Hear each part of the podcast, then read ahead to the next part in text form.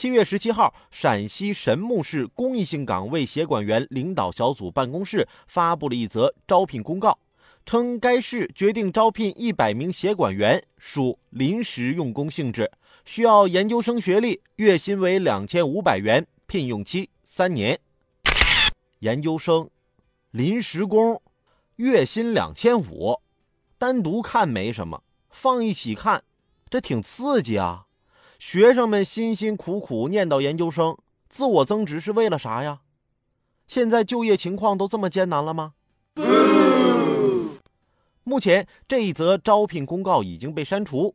该单位的工作人员随后回应称，招聘啊是先针对研究生，如果不够的话再向本科生招聘。至于安排在什么单位工作，要视应聘者专业和用人单位的具体需求再定。现在招聘还有这么玩的？